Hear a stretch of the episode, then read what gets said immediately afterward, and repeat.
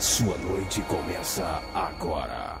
Começa agora. Mono Geek FM. Na Rádio Blast. Uma explosão de conteúdo.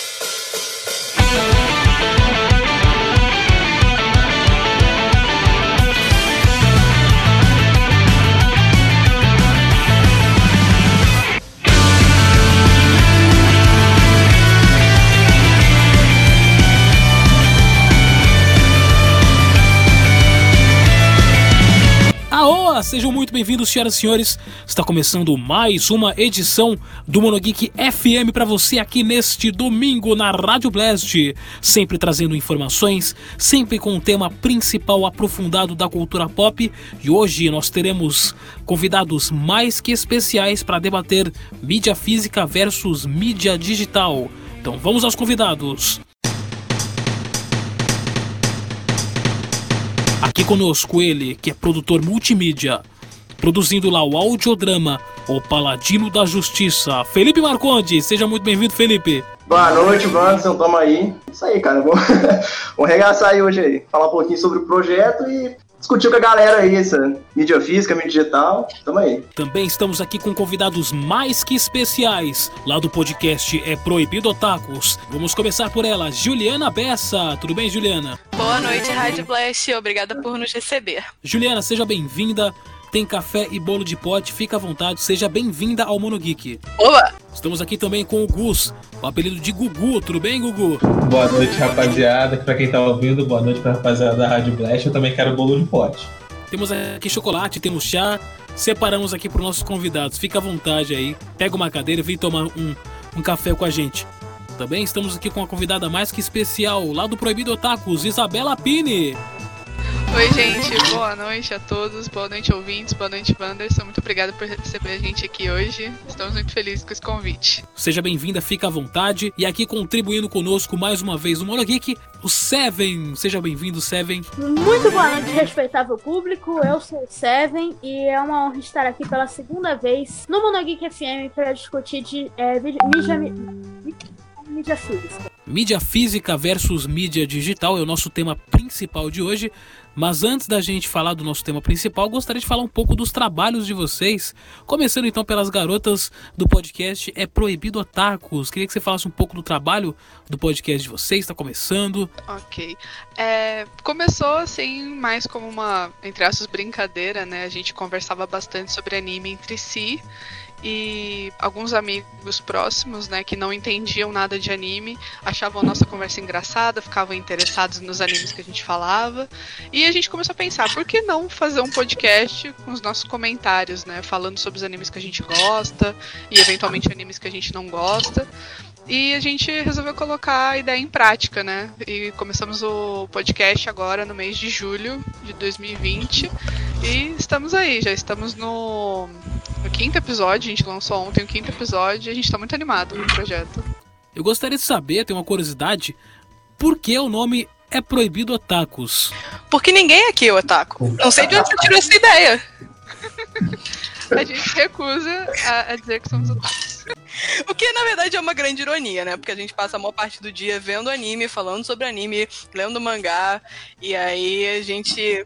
Sempre há uma certa conotação negativa, pelo menos enquanto eu cresci, enquanto uma otaku, né? Hoje em dia eu tenho 23 anos, quando eu comecei quando eu tinha o quê? 12. Então, tipo, quase sempre tinha uma conotação negativa com essa palavra, então, tipo, a gente resolveu usar da ironia pro nome e até que tá dando certo, ninguém veio atacar a gente até agora. E geralmente é eu e a Juliana que a gente diverge, diverge em alguma coisa e sai no tapa na discussão. Temos o Gu também, tá desde o começo, né, Gu? Eu tô, tô assim com ela desde o começo, desde antes até. É, aí a gente também cunhou a expressão de otaku proibido, né? Que quando a pessoa tem uma opinião que a maioria não concorda, ele é o otaku proibido. Aí veio o proibido otakus. A opinião polêmica geralmente ou é minha ou é dela. Aqui eu, tam eu também tentei fazer um programa com o nome de anime, voltado mais pra esse lance de otaku.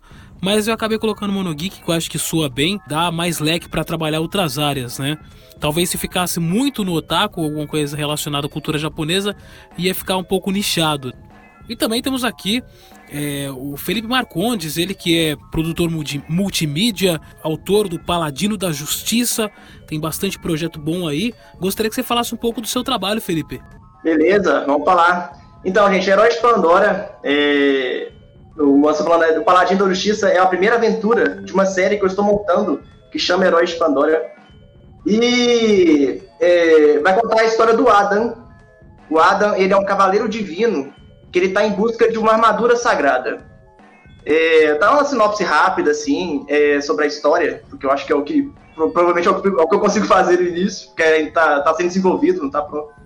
Mas é, existe um deus nessa história, ele é o deus do, da virtude e da justiça.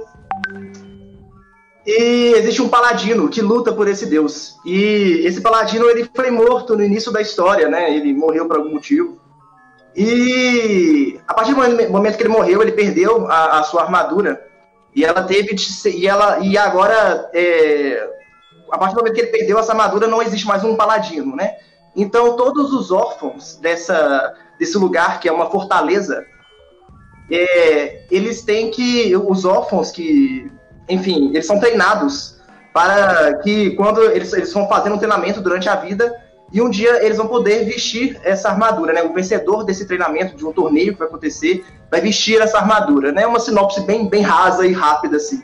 É válido falar também que essa fortaleza onde eles vivem, ela, ela tem o objetivo principal de combater os demônios e monstros que vivem é, fora da fronteira, que vivem do outro lado da fronteira. E eles não podem deixar que esses monstros e demônios invadem é, a fortaleza e invadem o reino, né? Que fica ali próximo da fortaleza. E é, é um resumo rápido, assim, né? Tá em produção e tá, tô, tá muito bom, tá sendo muito bom fazer, é uma experiência muito boa. É o meu primeiro audiodrama. E é válido falar também que tem a, a presença aí do Vanson Padilha no elenco também, tá dando uma Grande força. honra participar aí. Foi muito gratificante. E é isso aí, cara. O enredo é bem bacana, lembra aqueles RPGs, sabe? Aqueles é, antigos por turno. Quando sair o trailer, é, vamos, vamos divulgar aqui o trailer aqui, vamos conversar sobre o projeto, né? Vai ser bacana. Então vamos ao nosso tema principal: mídia física versus mídia digital. Roda a vinheta.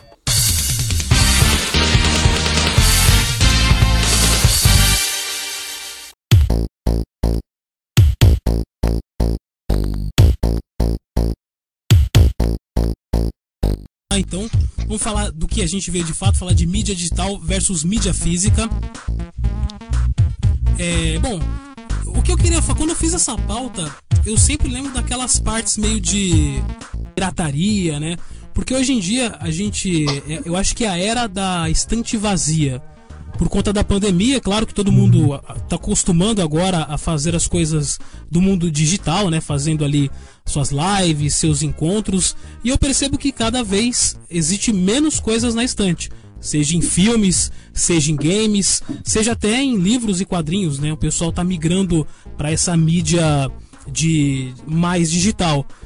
Uh, eu queria perguntar para vocês aqui para a banca se vocês acreditam que hoje o, o consumo da mídia física ela tá, tá voltado mais para um público que coleciona de vez aquele público que só quer consumir aquilo?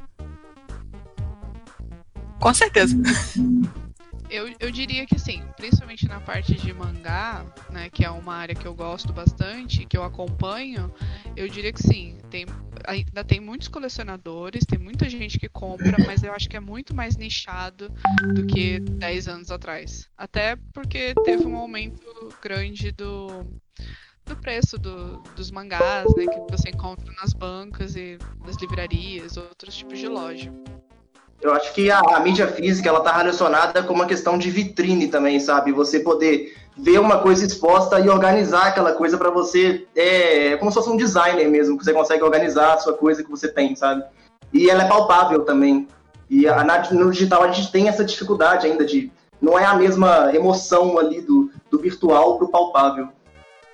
Pra mim, é, é um negócio de colecionador.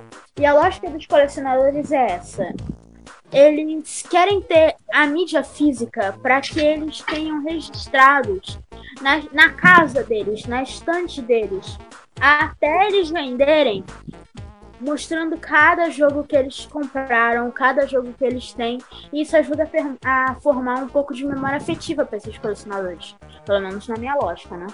Não, tá, tá mais do que eu acho que hoje a mídia física ela tem esse lance de vitrine muito mais de loja de shopping e tal, mas eu acredito que 10, 20 anos vai cair aí 60, 70% de vendas porque eu acredito que o pessoal, a maioria das pessoas estão se acostumando mais com essa parte digital, né? Você, veja a, aquela parte musical onde o pessoal costumava colecionar CD, LP e tudo mais. Ainda tem um uhum. pessoal que coleciona, mas eu acredito que seja um público mais nichado, não é todo mundo que tem esse hábito, né?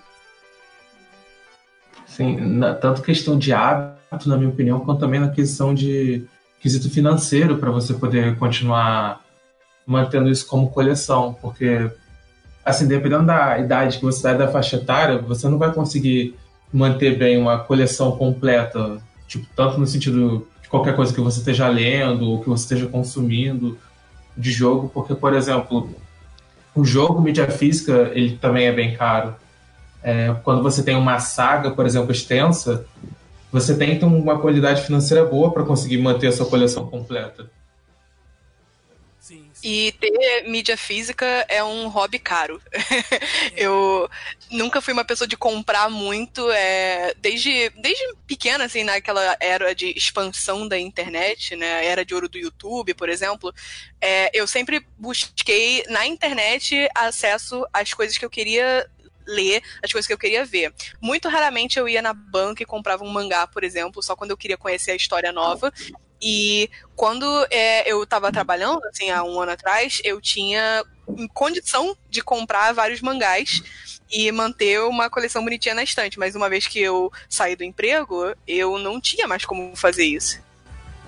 Sim, eu, eu acho também que o brasileiro não tem condição de se manter em nada, né? Seja comprando Blu-ray, seja. O, o Blu-ray mesmo, ele entrou no nosso mercado e a gente. O natural seríamos eliminar o DVD para então começar com Blu-ray como foi na época do VHS.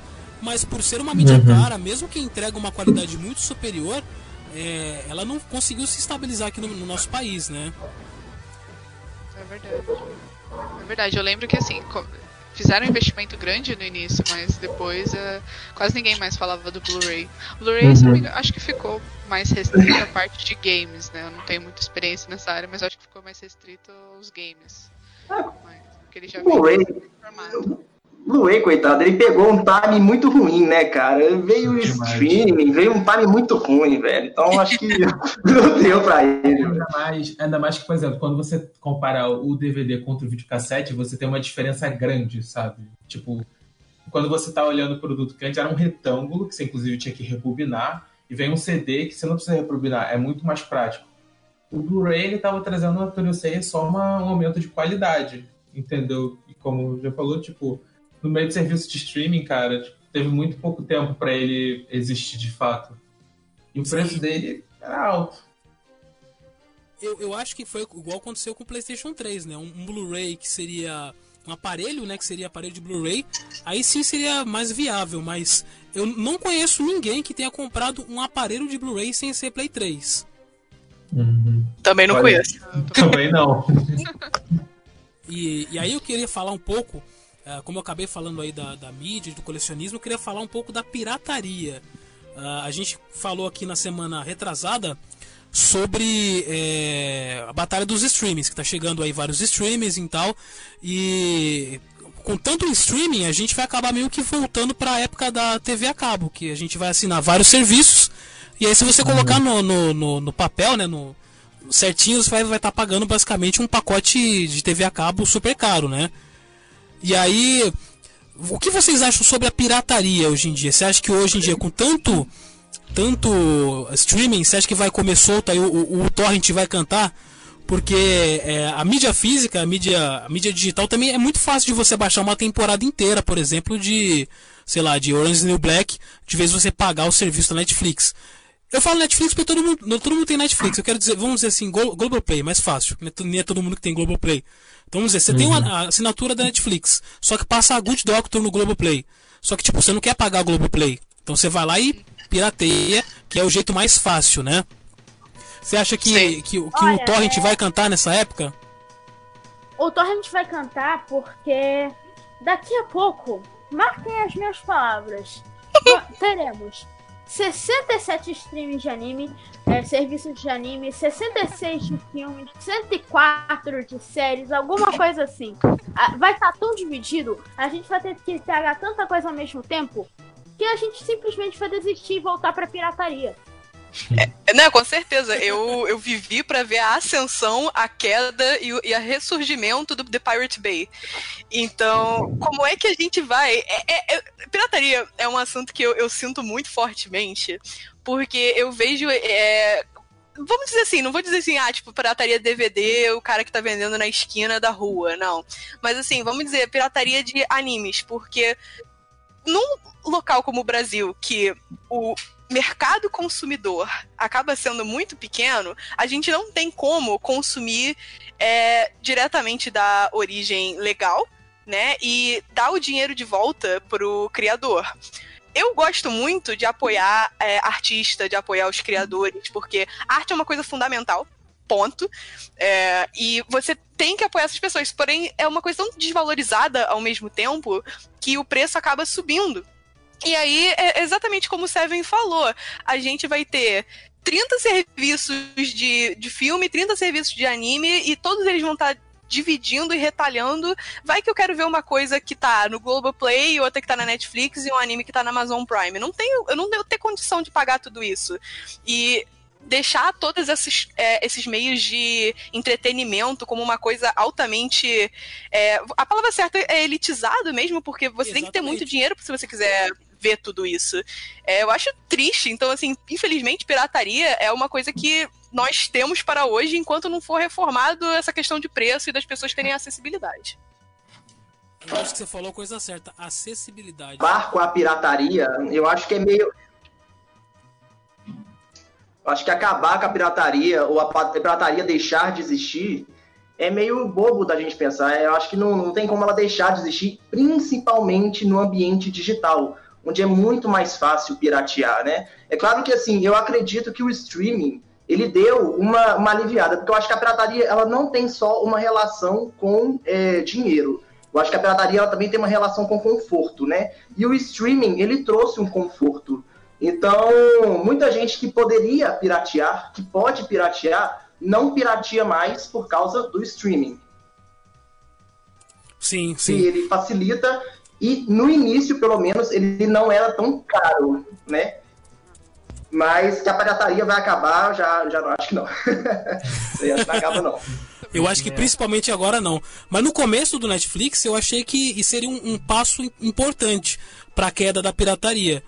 Porque no começo do Netflix eu lembro que as pessoas falavam: olha, é muito mais fácil eu é, pegar e, e, acessar o Netflix, porque está muito mais fácil ali, eu pago de maneira legal e a interface do Netflix é uma interface muito boa de se usar, né? Então eu pensei que esse uhum. seria o começo aí do, do, do, do pedacinho do final ali da pirataria, mas pelo que pelo andar da carruagem, eu percebo que logo mais a gente vai voltar aí a esse estilo de pirataria. Eu queria falar um pouco também da indústria fonográfica, que é no caso aí das músicas, dos artistas que muitos artistas não concordaram com o estilo do Spotify no começo. Antes, se eu não me engano, é aquele lá daquele criador que eu esqueci o nome. Mas o Metallica, ele tinha até processado ele porque não queria é, colocar Nossa, o estilo. Cara, lembra disso. Não sei se você lembra. a vergonha do rock and roll foi isso, cara. então, e, e aí é, o Metallica tinha caído matando em cima da, do, dos tipos de streaming musical, né? Porque não queria e tudo mais. E, e aí não, não deu certo. O Spotify tá aí. E eu acho que é uma boa, né? Porque você paga. O Spotify é barato, você pode usar mais de uma conta e tudo mais. E eu acho que pra melhorar o, o consumo da mídia digital, seria interessante se você comprasse um serviço, como é o caso do Amazon, e ele te oferecesse outro durante um tempo. Por exemplo, assinei o serviço da Amazon. Aí ela me deu três meses de Spotify para experimentar. Eu acho que isso seria bacana. Por exemplo, assinar um, tele, um, um, um Globoplay e ganhar, sei lá, dois meses de telecine. A, a, a Xbox Game Pass ela é hoje uma das mais usadas porque ela te oferece um conteúdo muito bom por um preço muito reduzido, né? Você tem diversos títulos ali do Xbox que você pode usar e você paga um preço bem menor. Talvez hoje esse, se- esse seja o carro-chefe assim da, da Microsoft em questão de, com, de competitividade aí com a Sony, né? Eu, eu, eu tô certo ou eu tô errado? Acho que, que é bem mais ou menos por esse contexto, né? Cara, pode, pode falar. Eu, eu, eu vou- eu ia mudar um pouco o assunto aqui, eu vou voltar no que ele falou. Eu tô tentando imaginar se isso poderia dar problema. Tipo assim, você ter uma coisa que vai te dar acesso a outra, mas por um tempo limitado. Porque isso aí vai gerar meio que uma era de é, passes gold, né? Passe premium. Que você, tipo, ah, você assina o Globoplay, você ganha três meses de Amazon Prime. Show, você assiste Amazon Prime por três meses e depois. Aí, É. tipo, daqui a seis meses sai um filme que tu queria ver ali, e aí você fica, e agora? Estou com as mãos atadas. E aí você vai ter que pagar mais pra Globoplay, pra você ter mais acesso à Amazon Prime, ou você vai ter que simplesmente pagar o Amazon Prime em cima do pagar o Globoplay. Eu, eu tô só pensando como é que isso poderia dar errado. Eu não tenho uma ideia muito clara ainda, mas estamos aqui. É Eu acho uma engraçado. Prática, só que colocada na indústria de animes. Tipo, você coloca na. Você assina a Funimation pra ver Boku no Hero Academia. Aí você quer ver Shokugeki no Soma. Mas Shokugeki no Soma tá na Crunchyroll. Supondo que a, a Crunchyroll foi comprada pela Sony, então a Funimation, além disso, te daria um passe premium de 4 meses pra Crunchyroll. Em 4 meses, você não consegue terminar os animes exclusivos da Crunchyroll, tipo One Piece Shokugeki no Soma. Então você tá lascado. Sim. Mas eu acho que também é uma estratégia de marketing, porque assim, vai ter muita gente que vai pegar esses quatro meses, por exemplo, de passe premium, vai assistir e vai falar, pô, eu gostei desse serviço, eu vou continuar. Claro, vai ter muita gente que vai desistir, mas acho que também vai ter muita gente que vai continuar, porque vai ver um benefício daquele, daquele produto. É assim, as empresas às vezes te dão um- o mesmo, mesmo Spotify, ele te dá aquele benefício de ah, um mês gratuito para depois você pensar em assinar. E você percebe que tipo tem um benefício em você começar a assinar aquele produto e você fica lá naquela assinando, né, com aquela empresa. E eu acho que é uma jogada de marketing que pode dar certo. Sim, acho que Eu- entre aspas vai dar certo, entre aspas pode dar errado. Eu acho que é uma jogada de marketing que, além de poder dar certo, ela acaba tentando. Não sei se ela consegue evitar, mas ela desvia ou acaba, acaba podendo diminuir a pirataria em si. Porque nessa situação que a gente está trabalhando, que a gente está imaginando, é, é nessa situação que você tem vários serviços de streaming para qualquer um da, do meio de entretenimento que você está usando. E é aquilo. Esse aqui tem uma coisa que eu quero assistir, aquele tem outra. Se você permite essa ciclagem de tipo, ah, você me contratou, mas você ganha tanto tempo grátis naquele, e você não você pode desenvolver de uma maneira que você não, não tenha uma única vez, tipo, no ano seguinte eles dão um voucher promocional para você usar de novo. E aí você tipo fica transitando e acessando aos poucos e não vai recorrer a procurar é, de maneira ilegal, sabe, na pirataria. E Sim, porque sim. uma parte da pirataria que acaba sustentando ela é no sentido de acessibilidade, às vezes, porque tem aquele filme ou, ou aquele conteúdo, aquele anime, aquele mangá, que assim, não chegou no Brasil é, em nenhum, nenhuma plataforma oficial, mas você conhece e você quer ver. E aí, como é que você faz, por exemplo? A gente, você acaba. Porque, por exemplo, teve, acho que é, é, é, no sentido de tipo teve filmes que a gente queria ver e que não tiveram na Crunchyroll e nem em nenhuma outra plataforma, nem na Netflix ou algo assim, e a gente teve que recorrer a algum outro meio para conseguir assistir porque foi embargado, sabe? Foi impedido de chegar. É. Você imagina que é, na- numa época anterior os fãs, os fansubs, né, eles eram, eles não eram vistos como pirataria, eram aquele negócio feito de fã para fã, né? É, eu sou da época de buscar, minha voz parece de novo, mas eu sou um cara bem velho. Então eu sou da época de buscar fita na liberdade de, de anime e os prim- primeiros fansubs fazendo legendas aqui, né? Então naquela época a gente não, não achava que isso era um tipo de pirataria porque era meio underground, né? E aí você vê que com, com o surgimento da Crunchyroll e agora com o Funimation, eles vêm derrubando muito conteúdo que inclusive que era daque, daquela época, né? É, tanto legendado quanto anime dublado como Fly e outros animes antigos que são difíceis de ter acesso, como GTO, por exemplo. É, seria interessante se, se esse site, como Funimation e Crunchyroll, fizesse um levantamento e trouxesse todos esses animes aí de maneira legal, né, para esses sites, né? Uhum. E é exatamente essa questão de fazer um levantamento. E aí eu volto lá na questão que você colocou do Lars Ulrich, do Metallica, que ele processou o Napster porque estavam é, pirateando a música dele. Aí que foi taxado, porque ele meio que faz música dentro de um cenário de metal, a, a galera é underground, né? Todo mundo é contra essa questão de grandes empresas, né? Enfim. E, e aí, é, além dele ter né, queimado o, o filme lá da banda também, acabou se ferrando, mas já não, já não, agora já tá no auge de novo. Mas enfim, voltando. É, o... Perdi o ponto que eu tava falando, galera, foi mal. Você tá falando do Napster. Fui falar do Metallica, que eu gosto da banda, perdi o ponto. Eu, eu, eu vou encontrar de novo o ponto. É o ponto do levantamento. Isso. É, porque aí acabou que isso é, estimulou, a, a, pirataria continuou, né? Enfim. E se você parar para pensar, o Spotify hoje ele é um, um, um, grande acervo de músicas online que a gente tem. Até chegar uma empresa e falar, peraí, essa pirataria aqui a gente pode transformar em uma empresa e, e legalizar. Então, tipo assim, foi um levantamento. Então, acho que a pirataria ela vai sempre existir, porque, querendo ou não, vai, ser, vai chegar um momento que vai ter um determinado produto que a pessoa vai lá e conseguir de uma forma legal. Só que várias pessoas vão conseguindo dessa forma legal. Então, aí, aí, até aí que vai chegar uma empresa que vai pegar toda essa ideia, não, vamos transformar isso aqui de uma forma legal. Praga, então é, é, estranho falar, mas será que a pirataria ela é realmente uma coisa ilegal, sabe? É, é vamos problematizar um pouco. Não, você falou uma coisa certa. Pode falar. Pode falar, Seven. Falando em Spotify, eu quero falar sobre como o sistema do Premium é completamente burlado. Porque tem aquele sisteminha de você só poder é, ver, é, ouvir as músicas da playlist em ordem aleatória, em ordem correta, se você tiver o Spotify Premium, sabe? Sim. Esse esqueminha é completamente burlado quando o pessoal coloca as, as playlists em formato de podcast. Então eles disfarçam as playlists como podcast, aí o pessoal pode ouvir direitinho. É ah. genial. Nossa, eu nunca ouvi nisso. Eu também não. Tô em 2047 depois de ouvir isso daí. Exatamente. Tá vendo aí? Trazendo as novidades de tecnologia.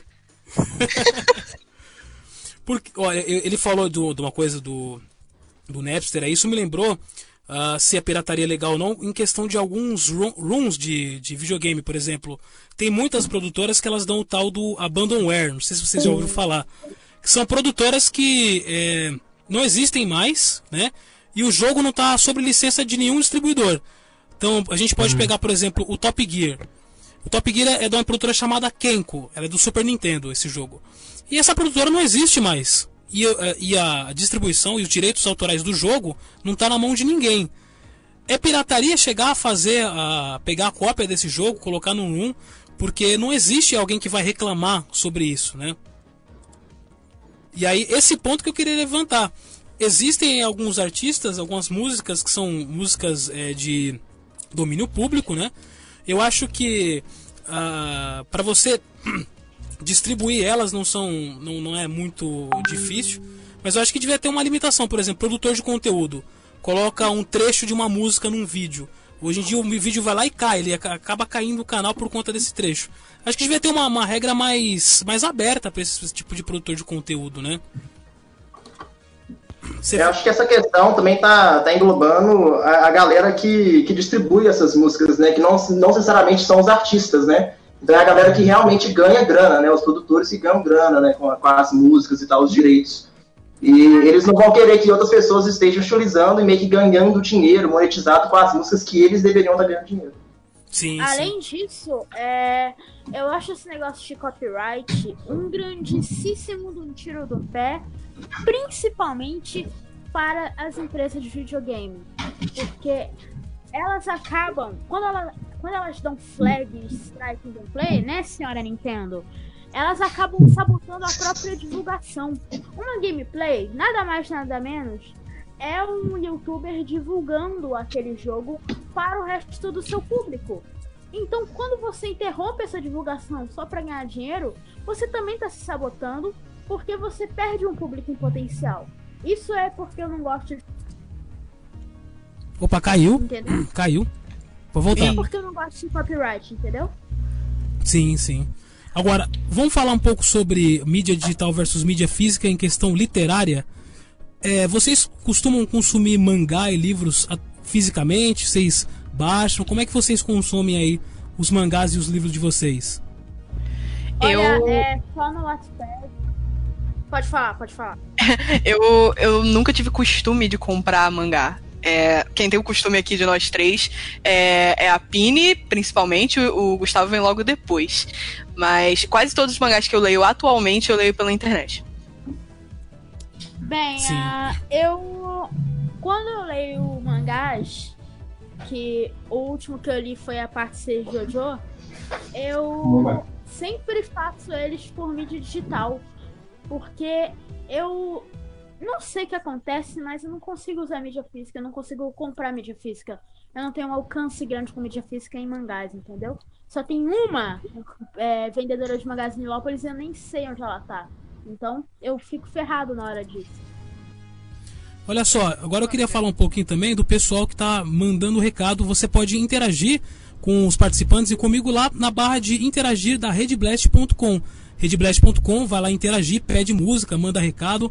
E nós recebemos aqui o recado do Lujon. Ele, ele fala: Mega Drive, a SEGA ainda está na ativa. Bons tempos aqueles de Street of Rage, Revenge of Shinobi e SEGA. A SEGA marcou uma geração. Um recado do Vitor também, é, me avisando que minha voz está estourada. Obrigado, Vitor. É, tá, tá recebendo a autodireção aqui do, do pessoal que tá ouvindo. tá estourada mesmo, galera. Tá um pouco estourada assim. O microfone tá meio Abaixa zoado. o ganho. É, ao retorno, ao retorno. Mas é isso, você pode ir lá em redblast.com e na barra interagir, você interage aí com o nosso programa mandando um recado, pedindo alguma música. Se, se sobrar um tempinho aqui, a gente toca uma música pra você, tá bom? Olha só, voltando a falar aqui do meio otaku, vocês chegaram a comprar algum DVD licenciado de anime ali naquela época da Play Art? Ou, ou- Olha, assim, não, porque assim, eu acho que eu nunca encontrei uma, um DVD de anime que fosse de um anime em série, sabe? Nunca achei tipo um DVD com três episódios de Naruto na loja. Qualquer coisa assim de anime que eu tenha encontrado era porque era algum filme tipo do Pokémon e só. Isso porque eu procurava, eu, eu tinha interesse em encontrar, mas assim, eu nunca consegui achar. Colega, nessa época eu basicamente, no máximo, tinha 5 anos de idade. E provavelmente eu ainda nem era vivo. Então, não posso opinar sobre isso, né? Eu. Eu não cheguei a comprar, mas eu via vendendo, assim. Tipo, eu via vendendo CD de Naruto, DVD de Naruto. Cheguei a ver algum de Yu Hakusho e Cavaleiros do Zodíaco também, mas eu nunca comprei. Mas eu via vendendo. Mas é algo que assim. Acho que também nenhum amiguinho meu da época comprava. Nada assim, era muito restrito, eu acho.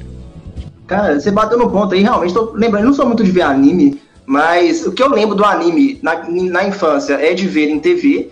E depois disso, cara, era tipo assim, passa pendrive, aí já tem todos os episódios de não sei o que, de, de Naruto, de Dragon Ball, sabe? Eu não tô lembrado realmente Sim, de sim. pessoa comprando DVD, né? de- Eu tenho um colega meu que comprou todos os DVD da, da Play Art, do, saiu do Yu Yu Hakusho, Cavaleiro do Zodíaco, chegou a sair do Dragon Ball, inclusive Dragon Ball Z. Imagina você colecionar Dragon Ball Z de 3 em 3 episódios, gente. Meu É- Deus. Que horror! Meu Deus. Imaginamento Zedin vira 20 capinhas no armário.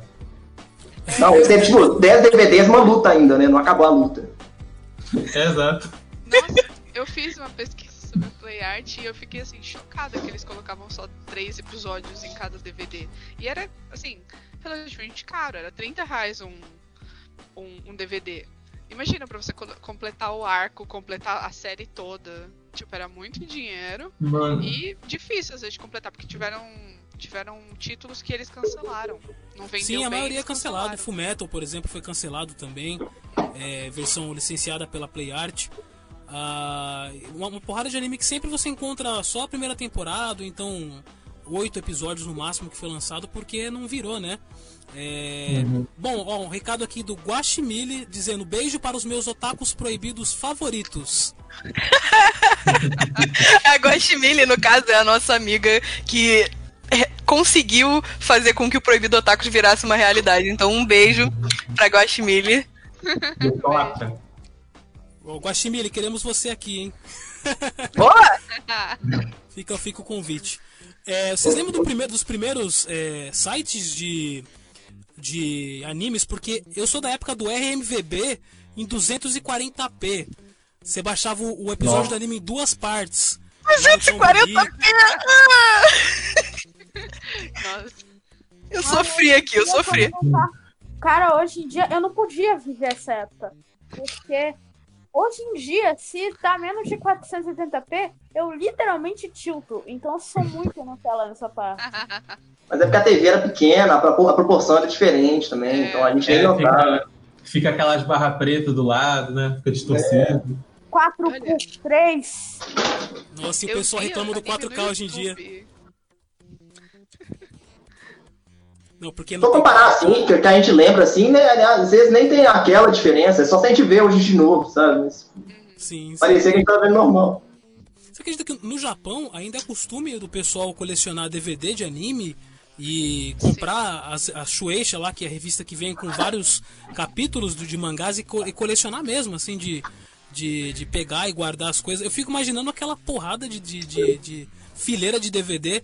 Eu já tive aqui, é, eu não sei quanto a vocês, mas em São Paulo sempre vendeu esses DVDs em vários lugares. Lá pelos anos 2005, 2006, a gente colecionava bastante desses DVDs aí.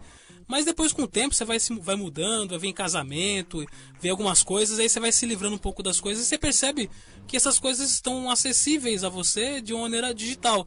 Aí que eu, venho, que eu volto ao tema principal. A, a comodidade do digital ela é muito atrativa, né? De vez você é, pegar o jogo, colocar o jogo no videogame, ou então levantar, pegar o DVD, colocar no aparelho, ligar ele, é muito mais fácil você apertar um botão hoje de uma TV ou então ir num site mais rápido lá e, e, e- e dar play naquilo. E também não é só isso, são as pequenas coisas. Por exemplo, continuar da onde você parou, que é uma coisa muito interessante. Às vezes você esquece, né? Nossa. episódio que eu tava, né? E, Que e também. Não vai travar, né? Se você é, compra um DVD um jogo, você corre o risco, se você é uma pessoa descuidada, de travar o jogo, de, de quebrar a mídia, de o cachorro morder, né? Eu lembro que, como o meu primeiro videogame foi um PS2 lá em 2014, 2015, eu tinha que gravar as coisas no memory card. Quando eu não tinha aquele memory card, por algum motivo, quando eu não tinha aquilo, eu simplesmente jogava e não podia mais continuar no joguinho. Então era bem frustrante. Você fazia, tipo, uma carreira no Bomba Pet com a portuguesa, contratava o Messi, depois você vai ver que não salvou no memory card e você tá lascado. Bem isso mesmo. Não O- pode desligar o bomba PS2. Você vê que o lance do colecionismo tá ligado a, a- realmente a, a- a Elite. Porque quando, na época, antigamente do Super Nintendo e da, da VHS, você tinha que alugar na locadora. Você não ia comprar o, aquilo, você alugava e você devolvia. Aí como, quando começou a facilitar as coisas de comprar DVD, aí vem jogo de Play 1, de Play 2, você tem acesso de comprar aquele jogo, talvez você não dá mais tanto valor àquilo quanto você dá quando você paga 200 conto num The Last of Us, por exemplo. Sim. Falando de né, a mídia física mesmo e mídia digital, tem muitas coisas que assim, eu já fui totalmente pro digital. Por exemplo, ver anime. Hoje em dia eu não compraria um DVD, só se fosse, sei lá, de um filme que eu quero muito. Ma- Mas tem coisas que assim, eu não abro mão. Então, livro e mangá, cara, se possível, eu- prefiro ter a mídia física. Eu gosto muito de comprar mangá. Eu não tô. Tem algum- alguns anos que eu não tô conseguindo comprar. Mas assim que eu puder, eu quero voltar a colecionar a mídia física, porque pra mim é muito legal você ter um mangá na mão e você fazer sua coleçãozinha. É realmente a, a questão física e, tipo, de estética, né, também, de você ter estante bonitinho. Mas Uhum. também eu acho muito mais prático pra mim ler um livro assim, ler um mangá na mão. Não gosto de digital. Até porque eu não, ter, não tenho um Kindle, né? O Kindle é bom porque você acaba lendo é, em qualquer lugar, né? Você leva pro metrô, você consegue ler no ônibus. Mas eu não. Eu prefiro realmente o físico, o livro, o mangá na mão. Agora nós temos um recadinho aqui. Eu uma Pode falar, pode falar, Sérgio, depois eu falo. Eu sou uma pessoa meio Nutella nessa questão também, porque eu sou uma pessoa que só lê mídia digital. Eu tenho cinco ou seis livros de mídia física no máximo, que são dois livros de história e mais quatro de... três livros de história, um de mitologia e dois de. Não. Dois de história, um de mitologia e três livros do Mochileiro das Galáxias. Mas no Wattpad, que é um site de livros, onde você pode ir salvando os livros que você lê, eu tenho 1.200 livros salvos. Então dá pra ver o quanto eu gosto de mídia digital e e-books. Sim, sim. Mas como eu falei, às vezes tem, quando você tem acesso a muita coisa, quem de vocês nunca ficou rolando lá aquela barra do Netflix? Nossa, ficou meia cara. hora É. pra, pra ver a barra do Netflix, né? Você Cara, fala, eu "Vou botar falo- uma coisa aqui. Eu falo com minha irmã que é o limbo, Fraga. Eu entrei no limbo. Aí eu fico, tipo, passando assim de filme pra filme, eu não sei o que eu assisto. Eu só... E quando eu assisto, passou duas horas, eu podia ter visto um filme, cara. Eu fico lá. É bem isso, acontece horrível, direto. É comigo. horrível, é viciante. Olha só, Olha, temos um recado isso- aqui. Fala. Um recado é para o Felipe Marcondes, do Sérgio Wendel. Ele diz: Um abraço para vocês, em especial para o Marcondes. Tiro no pé do Metallica, foi a ação proposta contra a Napster. Hoje o Metallica praticamente vive aí para o streaming, assim como vários artistas. Vejo a pirataria hoje como uma saída para o acesso àquele conteúdo. Quem não tem condições, infelizmente, vai recorrer a isso. É, é bem isso, viu, Sérgio? Muito obrigado pelo seu recado aí. Valeu, Sérgio, tamo junto. Ele falou uma coisa certa, né? Tem muita gente que eu conheço que quando começou, assim, não, olha, vou comprar, vai ser tudo legal agora, não vou mexer mais. Eu tô defendendo Opa. Acessibilidade. você- Vocês estão me ouvindo? você ficou. Você, você ficou. roubou aí, cara. Opa, tá melhor agora? Estão ouvindo melhor? Melhorou. Vai lá, vai lá. É, Eu não tô Voltou. defendendo a pirataria aqui, eu tô defendendo a acessibilidade, né? É a questão do tipo, já que vai ter muito streaming, por que não fazer um um preço mais cômodo para as pessoas?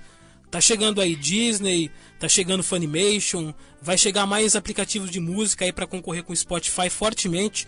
Então eu acho que já que vai ter uma saturação do mercado, por que não ah, baratear alguns preços ou então, é, sei lá, fizer um, um- preço melhor para quem for fazer uma tela só, né? O jeito então é você encontrar amigos diferentes para então ah, contribuir com você ali na, naquelas quatro telas, porque não vai, não vai ter como você assinar tudo, né? É, A e Crunchyroll até mudou agora o sistema de assinatura dela. Agora a versão mais barata só tem uma tela. E eles têm agora uma versão um pouquinho mais cara, acho que tá 32 reais por mês. Você tem quatro telas. Eles dividiram o plano de assinatura deles, acho que pra ficar um pouquinho mais acessível. Talvez. eu lembro que eu fiz. Quando a gente foi convidado aqui pro, pro programa, a gente estava debatendo um pouco sobre as nossas próprias visões sobre o assunto, porque é, por mais que esse seja um, uma- um assunto que esteja rodeando a nossa vida, a gente não debate sobre ele muito, né? E um- uma epifania que veio assim na minha cabeça é que essas múltiplos canais de streaming é, e pirataria, a gente pode comparar, assim, vamos dizer, numa, num tempo medieval em que só a realeza, só os donos, assim, da terra, eles podiam ter as roupas bonitas e coloridas e todas as coisas boas, enquanto aqueles que eram pobres e trabalhavam em função da terra e, tipo, não era dono da terra, eles não podiam desfrutar dessas coisas. E hoje em dia é a mesma coisa, só que a gente não tá tratando de roupa, a gente tá tratando de entretenimento, que é uma coisa básica que o ser humano precisa, né? De lazer. Sim, sim. Eu acho que é, Ótima é realmente analogia. uma ótima analogia, realmente é isso. É bem isso. Sem falar também que essa geração de agora vive essa aceleração de consumo das coisas, né? Antigamente a gente pra pra chegar num filme você demorava, pra chegar um anime você demorava. Hoje em dia o anime chega uma hora depois do Japão, aqui aqui já com legenda em português, no caso da Crunchyroll e alguns alguns outros sites que é, tem por aí. Então você imagina essa velocidade da informação para o público de agora. Ah, eu sei que tem muita gente que está acessando por celular, tem, mas tem um monte de gente também em várias extremidades do Brasil e do mundo que não tem esse acesso fácil, né? E, e exatamente por isso que eu acho que, que deveria baratear as coisas, né? Devia baratear e não deveria ter tantos canais de streaming, né? Que isso só vai dar abrir mais caminho para pirataria, assim. Por que não? É, como até que- voltando naquele exemplo que a gente tava falando, tipo, ah, você tem Globoplay, você ganha três meses de Amazon Prime. Por que não, tipo, simplesmente fazer um Disney Amazon Prime? Você tem tudo da Disney, tudo da Amazon num lugar só e você não precisa pagar os dois. É, e a Amazon já é um pouco baratinho. Mas foi, foi mais ou menos isso, né? Porque a Amazon tava com os direitos da Disney, né, por um tempo. Né? E aí eles deviam fazer isso, ó. Já que estavam na Amazon e o preço era bem módico, né? Bem. Bem baratinho a Amazon. Por que não é, colocar a Disney mais ou menos por esse preço, né? É. Seria ótimo, né? Agora eu não sei quanto a Funimation. A Crunchyroll cobra o valor de 25 reais aqui, mas é uma interface que, pelo menos para aplicativos como videogame, celular, eu acho um pouquinho defasado. O Seven tinha comentado que o Crunchyroll, a, a interface para computador é, é boa, mas para os demais eles, eles pecam um pouco, né? Não, não, não. Eu falei que a interface pro celular é ótima. Ah, sim. é. Mas a interface para computador é horrível. Parece aqueles sites de 2004. Internet de escada, UOL webmail, sabe? É- é Mistura o aquele- bando de conteúdo, o filtro não funciona. E uma coisa que me, pre- que me irrita, principalmente na Crunchyroll e Funimation, essas coisas, é que o acervo deles não é completo. Tipo, É, sim, é. Bem isso a mesmo. gente, a gente descobriu, na verdade eu descobri, depois eu passei pro, pro, pra Pini e pro Gustavo, é um filme que a gente fez até um episódio do nosso podcast sobre, que é um filme do Estúdio Trigger que chama Promare. Eu descobri esse filme porque eu ando muito em Twitter, eu vejo as artes das artistas de fandom, essas coisas, e eu descobri esses personagens, eu vi o, estilo da arte, era uma coisa super diferente, super nova, e eu fiquei encantada, e eu falei, meu Deus, eu preciso assistir isso. Aí eu descobri que no estava sendo lançado no Japão e também nos cinemas dos Estados Unidos. Sempre dá aquela esperança, né? Tipo, vai que o Brasil vai ser agraciado é, como os filmes do Makoto Shinkai, que chegaram a vir pra cá, e os filmes de Boku no Hero, que também passaram no cinema. Mas o filme não veio. Além do filme não ter vindo, ele não estava em lugar nenhum. Ele não estava na Crunchyroll, ele não estava na Funimation, ele não estava em nenhum tipo de site pirata. E é aquele desespero, porque vai que você descobre uma coisa que você realmente gosta e realmente ama, que no- esse foi o meu caso, eu descobri esse filme, eu instantaneamente fiquei vidrada no estilo, na história, e você não tem acesso. É. Cara, isso aconteceu comigo quando eu tava indo pra ver o filme, a segunda parte da série de filmes Sideshow Show de Girls and Thunder. Que é um anime fenomenal e eu fui ver o filme. O problema é, saiu numa, numa, num certo dia lá nos teatros do Japão. Aí eu tava esperando ele sair no resto, no, na Crunchyroll, no serviço de streaming. Eu fiquei procurando por incríveis oito meses até finalmente sair a portaria do filme e nem foi na Crunchyroll, foi na Animes Brasil. E eu tive que ver pirata, porque eu amo demais Girls and Panzer pra esperar sair na Crunchyroll. É, pois é, o, o Promare é a mesma coisa. Eu tive que esperar, o Japão embargou o filme muito, não veio pro cinema, não saiu em forma nenhuma que eu pudesse comprar, e saiu muito tempo depois em canais piratas, assim, de fansub mesmo, e que foi o único jeito que eu consegui assistir. Infelizmente, eu não me arrependo nem um pouco, porque aquele filme é maravilhoso, eu recomendo pra todo mundo. O só, próprio é and Panzer não tá na Crunchyroll. Ele é de 2016 e não tá nem na Crunchyroll e nem na Funimation. Só tá em site de pirata, animes warehouse, Pokémon, esse tipo de coisa. Eu assisto pelo Animes Goiabu. Olha aí, olha me entregando aí, ó. Goiabu é, é sensacional. Goiabu. Olha só, Eu estamos aqui. Animes Brasil. É, Animes é, Brasil também é um dos mais conhecidos. é, Pode falar. Falou do filme e tudo mais, e eu acho que filme eles têm uma dificuldade. A gente tem uma dificuldade muito maior de encontrar, porque lá eles estreiam, tipo, nos cinemas, ou então eles vendem a mídia física mesmo. E, e lá no Japão, como pirataria é crime, não é uma pessoa de lá que vai colocar na internet pro mundo ver. Eu acho que é uma galera de outros países, né? Tanto que você sempre, a gente sempre acha, às vezes, o- os filmes que a gente quer ver primeiro em inglês, depois, em, depois de muito tempo depois, a gente consegue achar alguma cópia em português. Então, filme é muito mais complicado até do que anime mesmo. Eu gostei que a Pini falou que lá no Japão pirataria é crime. E eu fico pensando, né? Porque no Brasil é tão comum, né? A gente piratear, a gente esquece, Estados né? Unidos, cara, os Estados Unidos também é crime, né, cara? Eu ia falar, pirataria é crime em todo lugar. É, eu, é, eu esqueci. Não, aqui tá liberado. Vamos lá, vamos piratear. Aqui tá- mas aqui é tão comum e há muitos anos, né? Tipo, a- ninguém aqui foi 100% correto a vida toda e só viu coisas de maneira legal, né? É. É, mas lá é realmente tipo. é, lá eles têm uma, uma fiscalização pesada, né? Não é aqui. Aqui, pô, quem nunca foi na Santa Efigênia comprar joguinho, né? Quem nunca foi Culpado. no Saara. Uru- Uruguaiana, Culpado. 3x10, Playstation 1, pô. O bicho travava no meio, queimava, queimava, mas dava pra jogar. Eu já, eu já contava com travamento, eu já contava que ia travar. Que o jogo era demo, porque jogo de 4 CD estilo Final Fantasy, você desiste, cara. Não tem como você jogar. é, o Piratão eu tive que, que comprar umas 3, 4 vezes pra poder encerrar o, o Final Fantasy VII, né? Meu Deus.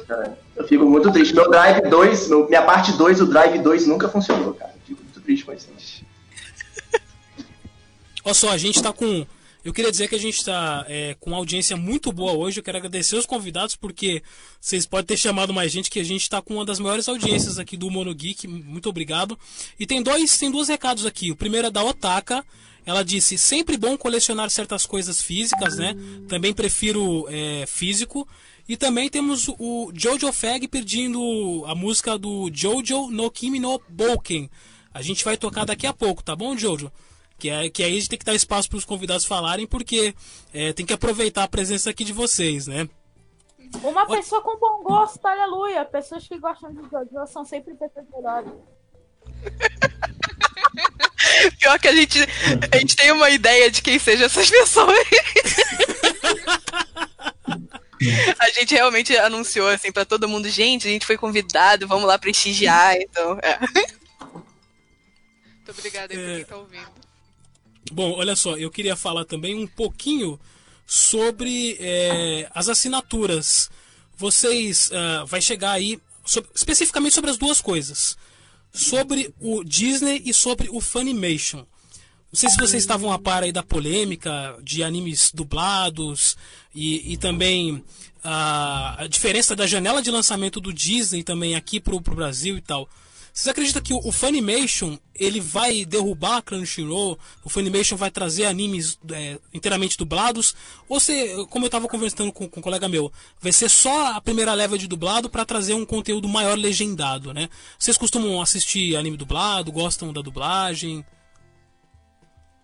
Cara, eu costumo ver anime dublado sim. É, inclusive, quando eu tinha Control Premium, que eu fiquei com Control Premium até Opa, caiu, Seven. Caiu. Eu decidi cancelar algumas das assinaturas em junho que eu tinha por questão de pandemia mesmo. Mas antes disso, eu tinha Crunchyroll fazia um bom tempo. E uma das coisas que eu mais fazia era ver anime dublado. Bungo Stray Dogs eu vi dublado, é, eu vi dublado Sega The Evil, eu vi um monte de anime dublado por lá e olha que eu não me arrependi. Eu, sou, eu tô muito ansioso para assim que a pandemia acabar, ver Dr. Stone dublado. Olha, vai chegar aí, né? Dr. Dr. Stone. Bom, gente, acabou de entrar aqui também um dos nossos integrantes. É, sempre chega aqui um pouquinho mais atrasado, mas ele faz parte aqui do Monogeek em si, que é o Gil Otávio. Boa noite, Gil. Boa noite, olá pessoal. Lembre do perdão, é uma, é um- é uma qualidade muito bonita. Desculpa, desculpa atraso. Sem problema. Gil, estamos aqui com o pessoal do Proibido Otakus, os cariocas do Proibido Otakus, e Felipe Marcondes, que é, é, produtor de audiodrama. Opa, Olha que boa noite. Boa noite, boa noite. Boa noite, Gil. Boa noite. Boa Gil, a gente estava falando Uhum. sobre mídia física versus mídia digital, que a gente costuma comentar aqui.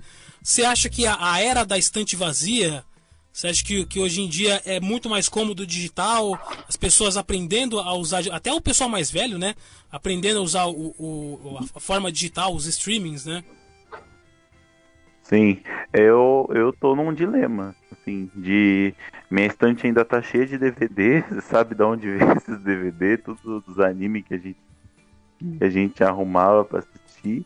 E agora eu não, não. E agora eu fico pensando o que fazer com, com, com, as coisas da minha estante. Assim, tem coisa que dá vontade de guardar para uma questão de. De uma questão de.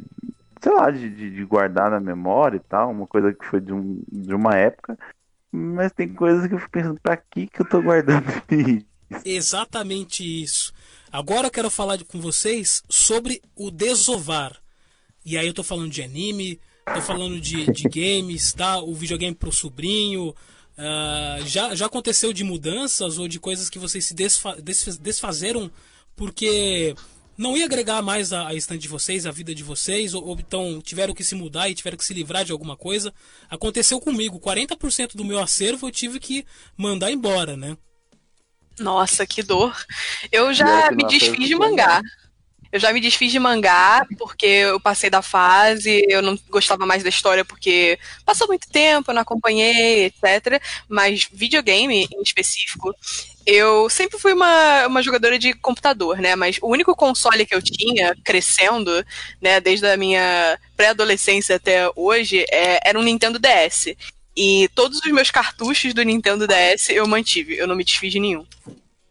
Cara, você fez lembrar de uma cena eu guardando meu PlayStation 1 e aí eu juntando todos os meus CDs que eu tinha, um monte de CD pirata e aquela coisa solta. Sabe aqueles CDs que fica tipo naqueles, naqueles plásticos soltos? E aí você acumula um monte? Era uma loucura. Aí eu coloquei um monte dentro de uma caixa. Sabe aquela cena do Toy Story 3 que é o Andy colocando as coisas na caixa, tudo triste? Uhum. Então era eu colocando assim, aí eu lembro que deu, deu fechando a caixa, assim, aquela caixinha com o meu Playstation, com todos os CDs. Cara, eu não faço ideia de onde tá essa caixa, Fraga. Eu fico pensando, meu Deus, por que, sabe, cara? É, é Mas eles estão te ouvindo e, tá, e estão se debatendo na caixa. Eles são, cara. Daqui a pouco eles vão se levantar aqui e vão revoltar comigo, né? Felipe tá mais com a gente. Felipe tá vindo rápido. Ele lembrou, Eu tô tendo Aquela... que me desfazer agora de uma parte da minha coleção de mangá, porque, assim, tem coisas que não fazem mais sentido para mim. Eu colecionei por um tempo alguns volumes de Naruto, mas aí eu comecei a olhar minha estante e falei, cara, eu não preciso deles aqui, sabe? Eu não leio, eu não mexo neles. E aí eu vendi, mas tem alguns, assim, que eu não me desfaço por nada. Tipo, a minha coleção maior, assim, sei lá, acho que tem uns mais de 200 volumes. Eu gosto muito de colecionar mangá shoujo. E esses eu não vou me desfazer por de jeito nenhum. Deixa eu perguntar, Kimi no Todoke, que, qual tipo de shoujo que você, que você gosta? Ai, Sakura? Eu não, eu não terminei de colecionar. Não, por exemplo, eu colecionei o Haraido, quero colecionar Furifura. É... Putz, tem muitos. Meu Deus, Orange. Colecionei Orange. Tudo. Orange é maravilhoso, cara. O, tanto o anime Orange é quanto é o mangá é maravilhoso. É incrível, é incrível. Eu tenho tudo de Sailor Moon também. Tenho Guerreiras Mágicas de Rei Earth. O Tena. O Tena. O Tena me surpreendeu, porque eu não, eu não gostava dos traços do Tena. Mas eu peguei pra, pra, pra dar uma, uma olhada e a história do Tena é profunda demais, cara. Pra um shoujo, né? É incrível. Todas as histórias desse diretor são profundamente profundas. é, o Tena é muito bom. O Tena é muito bom. Tem. Nossa, eu tenho uma. uma... Putz, eu tenho muito título. Nem consigo lembrar de todos agora. Eu, eu, eu tinha. basicamente isso que eu falei. Você vê como é que é a questão da maturidade, né? Quando adolescente, criança, eu gostava muito do shonen clássico. É Ryu Hakusho, é Naruto, Bleach. E eu, conforme a gente vai crescendo, vai passando pelas coisas, eu mudei o meu estilo para slice of life, uma pegada mais escolar, sabe? Eu acho que, que uhum. também atribui um pouco a idade. E esse lance de você se livrar um pouco das coisas, de de doar um pouco aquilo que você não está usando. Como o próprio Gil já doou um Polystation para mim, né? Porque eu coleciono algumas coisinhas. É uma questão às vezes de uhum. maturidade, porque talvez aquele não é o momento de você consumir mais aquilo. Você guardou na memória, no coração e você acaba se livrando, porque dentro de si você começa a, a pensar de que aquele momento passou, né? Aquele momento ali de você colecionar, de você gostar daquilo, passou. E, e, é o que está acontecendo com, com a mídia digital. A gente percebe que o consumo nosso é muito mais rápido. Então não vale a pena você guardar aquilo. A não ser que seja games que você pode revender, né? Você revende o game, né, e Ah. tal, coisa que você pode lucrar. Mas guardar aquilo durante 10, 15 anos ainda é um. Por mais que seja doído no coração você eh, doar, você pensa que você não tá usando mais, né? E outra pessoa pode Ah, usar boa aquilo, né? Uma prova de que a gente vai amadurecendo aos poucos, que é quando eu comecei nos animes, que foi em 2018, eu não sou tão, tão velho nos animes assim, mas eu comecei dois anos atrás por indicação da minha mãe, que me indicou Cavaleiros do Zodíaco e Dragon Ball. Todo mundo, é, boa Ah. parte das pessoas começaram com esse shonenzão genérico, e aos poucos a gente vai amadurecendo. Por mais que eu ainda goste de um estilo bem bem. Ainda tem aquele dentro do Shonen debaixo de mim, eu ainda não deixei total essas obras de lado. Mas agora meus quatro favoritos são. Em primeiro é o Totoro, que é simplesmente. Todo mundo. É, boa parte das pessoas começaram com esse shonenzão genérico. E aos poucos vai segundo, amadurecendo. Por mais que eu ainda goste tá dando retorno em algum. Bem. Ainda tem aquele dentro do Shonen debaixo de mim. Opa, ainda... deixa eu ver o que tá acontecendo, peraí. Pronto. Já tirei o retorno. Que O programa ao vivo é assim mesmo, dá, dá, dá um zigue-zira. os meus quatro animes favoritos foram só que mais de drama, mais trabalhados, com muita coisa melhor. Os meus quatro primeiros são o Slice of Life Royal Tucker, o Fullmetal Alchemist, Steins Gate e Attack on Titan. Hunter x Hunter em quinto. Steins Gate tá também, lista. é, muitos desses. é, ainda existe né, a categorização, mas até que tá caindo muito por terra é, esse negócio de tipo, a coisa que é estritamente shonen, a coisa que é estritamente shoujo, é estritamente de uma certa categoria, que os melhores animes, eu acho, eles misturam muitos aspectos de outros estilos e eles fazem uma história muito rica. né, que você não pode dizer que Fullmetal Alchemist, por exemplo, o, o Brotherhood, porque eu não assisti o, o primeiro, o 03, é, você não pode dizer que ele é um shonen estritamente, porque ele tem uma história emocional muito carregada. E é um dos melhores animes, na minha opinião, jamais feitos, melhores histórias jamais feitas. Ah, Galera. eu concordo absolutamente. Eu tive muito bom gosto. Aqui Obrigada. Eu que não, não sou muito, não conheço muito de- dessa área de anime, mas eu assisti Fullmetal e, caraca, é, é, é uma história à parte, assim, sabe? É muito foda, cara. é muito É o anime unânime, né? Todo mundo gosta de Fullmetal, é, é interessante. Porque o Fullmetal, ele Não. tem uma coisa que você se identifica. Tem é, tanto o anime clássico quanto o Brotherhood, né? Que eu acho que os dois são tão bons quanto. Tem muita gente que fala, não, eu prefiro o Brotherhood, outra pessoa fala, eu prefiro o clássico. Eu acho que os dois são tão bons quanto, né? Ah, mas é, talvez o lance da Nina que começa a te pegar ali. Nossa, cara, não, não. Pa- para com isso, mano. O Não, Hans. eu, eu tava. Cara, Tirando o Léo não. Gamer. Tirando o Léo Gamer, que é. que deu 6 pra Fullmetal Alchemist, o resto das pessoas é quase unanimidade que Fullmetal Alchemist é incrível. E isso mostra muito como alguns. Algum, é, o Shonen. O Shonen, você começa gostando dele.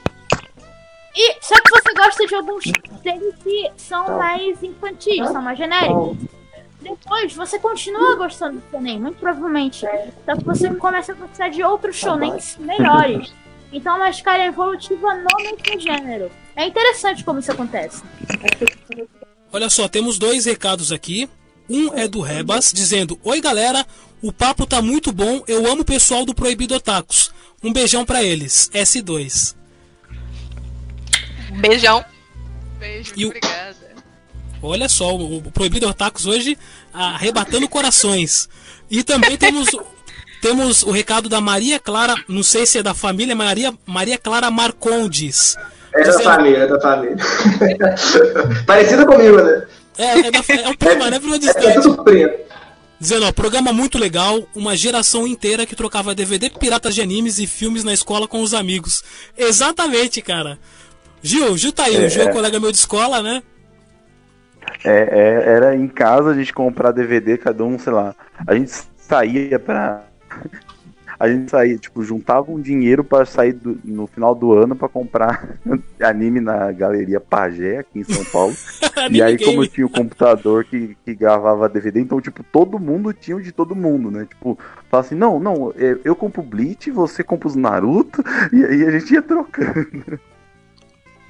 Eu, eu era esse cara, cara. Eu era esse cara que gravava muito em DVD. Eu gravava, cara, até em fita cassete, Fraga. E você falou do Dragon Ball, eu lembrei que a minha irmã, ela tinha uma amiga que não conseguia assistir Dragon Ball. E aí eu gravava o Dragon Ball na fita pra ela, direto da TV, e passava pra ela na fita cassete. Então imagina, tipo, ela tinha um episódio de Dragon Ball na fita cassete, Fraga, isso era todo dia.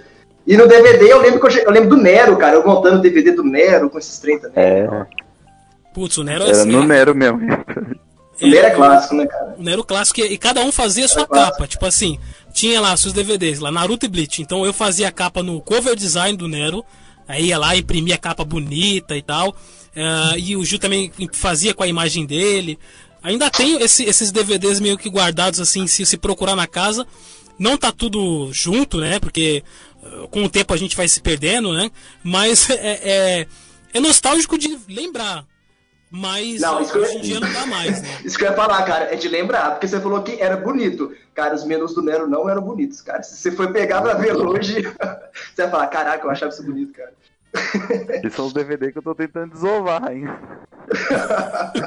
Porque assim, é, DVD é uma mídia. DVD, essa DVD, CD, é uma mídia muito podre, né? E, tipo, eu, eu tenho certeza que nenhum funciona mais. Tipo, não, não- Caraca, cara, que definição pro. DVD, cara. É isso, Cara, é cara. Você foi contra o. PlayStation 2 aí agora, né? Você foi contra todo mundo que usou DVD agora. Puta, é mesmo. Até o, se eu fosse, Até se eu fosse, 2. se eu tivesse anime em fita cassete, com certeza eu teria anime pra assistir ainda. Mas em DVD eu tenho certeza, tipo, do, do mais cuidadinho, do mais não sei o que, você vai colocar lá não vai funcionar. Porque é é uma mídia horrível, terrível pra, tipo, pra armazenar. É. E ainda mais quando tinha aqueles DVD que o pessoal queria chu- chunchar de episódios, tipo 20 episódios de Dragon Ball num DVD só, por exemplo. Meu aí, Não, Deus. 20, eu já vi 40 episódios de 40. Dragon Ball Deus. no episódio. E aí é- ficava é tipo aquela assim, quadriculado, né? cortava, cortava a abertura, só tinha abertura no, no primeiro episódio e encerramento no último episódio. Era tipo, é tipo da, né? Então, É tipo passar na TV mesmo, né? Cortava os treinos, não via nada. Né? E aquele, papo- e aquele menu. Voltamos aqui, a gente está falando sobre mídia física versus mídia digital. Agora eu queria perguntar para vocês sobre o futuro. Sobre o que vocês acham que vai ser a mídia digital daqui 10, 20 anos e se a mídia física ela vai ficar para um público nichado de colecionadores. Queria saber a opinião de vocês sobre daqui 10, 20 anos, se todo mundo vai estar realmente já a estante vazia, se vai ser mídia digital, se vocês acham que ainda vai ter gente comprando na Americanas, por exemplo, né? A mídia física, ela vai sobreviver. Mas é o famoso respirando por aparelhos. É o famoso só colecionador compra. É aqueles videogame antigos que só colecionador compra para relembrar o passado. É isso que vai acontecer com a mídia física. Mas ela não vai morrer totalmente. Porque muita gente é, tem o prazer de ver aqueles to- jogos todos na sua estante. Lembrar de cada minuto de gameplay que passou. Que é um sentimento que ainda tá nascendo que ainda tá engatinhando em mídia digital. Então, é, eu acho que vai continuar a mídia física meio forte, mas a mídia digital vai basicamente é, devorar o mercado. Por mais que exista né, o digital, a gente ainda necessita do físico em, várias situações de forma receptiva mesmo. Então, é, um computador, por exemplo, ele é um meio físico, né? E eu acesso ele, conteúdos digitais nele. Mas eu preciso do físico em várias plataformas. Então, é, pode ser que, é, sei lá, vai ter produções de livros ainda, mas aí, por exemplo, veio o, o tablet, né? Meio que tentando pegar essa onda do livro digital e tal. Mas o, o físico e o digital, eles meio que andam juntos também, da mesma forma que o digital ele vai se transformando, por exemplo, CD, DVD, Blu-ray, o físico ele também se transforma, né? Por mais que a mídia digital ela, ela, ela vai meio que mudando o físico, não, não é necessariamente o físico vai deixar de existir, sabe? Ele pode se transformar também em uma outra coisa. Cicado, né? É, pra mim, o que, o que, o, resumindo o que o Felipe dizer, o que eu concordo é que físico e digital são duas coisas que parecem contrárias, mas acabam sendo dois lados da mesma moeda. Porque são dois de você comprar jogos, físico e digital. São dois lados da mesma moeda, que né, vão acabar evoluindo, vão acabar podendo até virar híbridos de alguma forma no futuro, quem sabe, tecnologia é assim. Então, só nos resta esperar, o tempo vai dizer. Nossa, você já imaginou como se fosse aquelas mídias do. Tinha umas mídias do Switch, antes de. de... Ainda quando tava começando que. O, o, o Switch é cartucho, mas tinha alguns jogos que vinha com a capa vazia e dentro da capa vinha um código para você ter o, o uhum. jogo digital. Eu acho totalmente hum. inválido, porque puta, você vendeu uma capa vazia com um código dentro, sabe? Parece aqueles salgadinhos da Alma Chips que tinha quando não tinha mais brinde. Tá ligado? oh, e aí você vai abriu comprar justamente a mídia física porque ela quer o cartucho e vem o código. Nossa. É, é, é especialmente terrível. Eu tenho o Switch e eu gostaria de comprar os cartuchos, né, para continuar aquela tradição de, como eu falei que eu tinha no DS, eu ainda mantive os cartuchos. Eu gostaria de comprar os cartuchos pro Switch. O problema é que é o seguinte, é, crise econômica, desvalorização do real, ou seja, cada jogo é 250 conto. Exatamente. Se você quiser comprar o jogo físico, ele sobe pelo menos uns 70 reais em cima de 250. Hum. Passa de 300 reais. É impossível. Impossível. Sim, sim. Principalmente aqui no Brasil agora. Teve aquela polêmica recente do NBA 2K 2001 que tava querendo subir o preço nos Estados Unidos 10 dólares, né? Ia ser, se eu não me engano, de 60 dólares por 70 dólares. E aqui no Brasil, eu tenho certeza que o jogo ia para 300 reais. 300, 350 reais. Na próxima geração, né? Imagina, uhum. a, a, o jogo já foi caro.